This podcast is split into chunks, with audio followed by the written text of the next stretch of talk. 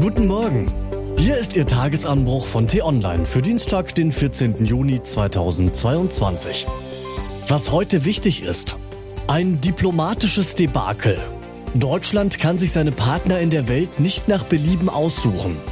Geschrieben von T-Online-Chefredakteur Florian Harms. Und am Mikrofon bin heute ich, Til Schibitz. Hi. Ein attraktives Schaufenster ist gut fürs Geschäft. Stilvolle Deko, dann noch ansprechend arrangiert, da geht man doch gerne gleich mal rein. Also, Tür auf, aber Moment. Was ist denn hier los? Drinnen brüllen sich die Leute an. Umgeworfene Kleiderstände, kreischende Verkäufer. Da drüben kommt dann schon auch der Geschäftsführer angelaufen. Man kann ihn kaum verstehen bei dem ganzen Getöse. Gleich wieder alles in Ordnung, dringt es schließlich zu uns durch. Dann wedelt er gebieterisch noch in Richtung seines Personals, aber besonders überzeugend sieht das alles nicht aus. Wenigstens konnten wir einen Blick auf das Namensschildchen des Chefs erhaschen. Modi N steht da. Schnell mal googeln. Narendra Modi, indischer Premierminister. Ah, alles klar. Der Mann hat tatsächlich gerade mächtig Stress. Lange hat er an guten Geschäftsbeziehungen gearbeitet, zum Beispiel mit den steinreichen Golfstaaten. Und jetzt fliegt ihm das alles um die Ohren. Eine Sprecherin seiner Regierungspartei hat im Fernsehen übel über den Islam und über den Propheten Muhammad hergezogen, um es den indischen Muslimen mal so richtig zu zeigen. Seit dieser Hasstirade schlittert Indien in ein diplomatisches Debakel. Schärfsten Protest hagelt es von den Regierungen in Saudi-Arabien, den Vereinigten Arabischen Emiraten, Irak, Iran, der Türkei, Kuwait, Indonesien, Jordanien und das geht noch eine ganze Weile so weiter. Jetzt rudert die Regierung in Delhi eiligst zurück und aus der Sprecherin ist schleunigst eine Ex-Sprecherin geworden.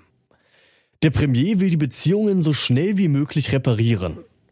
Denn eigentlich ist die Meganation im Begriff, die Gunst der Stunde zu nutzen und ihre internationale Rolle kräftig auszubauen. Denn das 21. Jahrhundert wird von den Großmächten USA und China dominiert sein.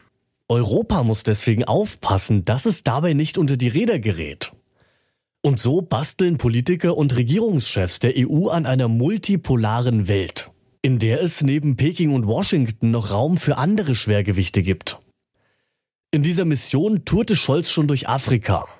Aber vorher bereits schaute er bei Premier Modi vorbei ja, Indien ist ein wichtiger Partner und Deutschland hat großes Interesse an guten Beziehungen. Aber es gibt ein Problem.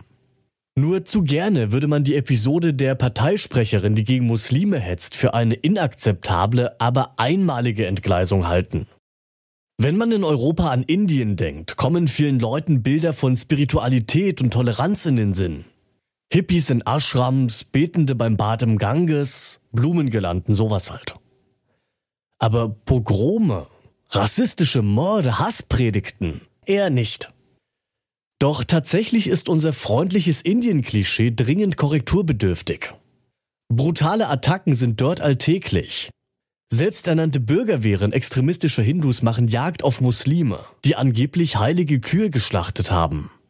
Prediger rufen auf offener Bühne zum Töten auf. Lokalpolitiker lassen in muslimischen Vierteln ohne Vorwarnung Straßenzüge wegreißen.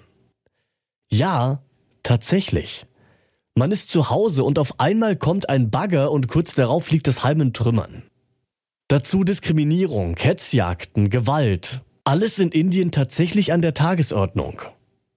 Und das gehört zu den harten Realitäten einer multipolaren Welt. Man kann sich seine Partner nicht nach Belieben aussuchen. Deshalb führte der Weg des Kanzlers an Delhi nicht vorbei. Und deshalb freut sich sein grüner Vizekanzler Robert Habeck über die künftige deutsch-indische Zusammenarbeit bei der Herstellung grünen Wasserstoffs. Auch wenn beide sicher wissen, mit wem sie sich da einlassen. Denn es ist schon wahr. Indien hat ein einladendes Schaufenster. Aber sobald man sich näher umsieht, möchte man nun doch dringend den Geschäftsführer sprechen. Was heute wichtig ist, Heute will die britische Regierung beginnen, illegal eingereiste Asylbewerber nach Ruanda auszufliegen. Dort sollen sie in Lager gesteckt werden. Ruanda bekommt Geld dafür. Menschenrechtsaktivisten und das Königshaus in London sind entsetzt. Der Umweltausschuss im Europaparlament stimmt über den Vorschlag der EU-Kommission ab, Investitionen in Gas- und Atomkraft als klimafreundlich zu definieren. Die Bundespolizei informiert über ihren geplanten Einsatz beim G7-Gipfel im bayerischen Elmau übernächste Woche. Es wird mit einem martialischen Polizeiaufmarsch, Grenzschließungen und einem de facto Ausnahmezustand in der Region gerechnet. Das war der T-Online-Tagesanbruch, produziert vom Podcast Radio Detektor FM. Immer um kurz nach sechs am Morgen zum Start in den Tag, auch am Wochenende. Abonnieren Sie den Tagesanbruch doch, dann verpassen Sie keine Folge mehr. Danke fürs Zuhören. Ciao.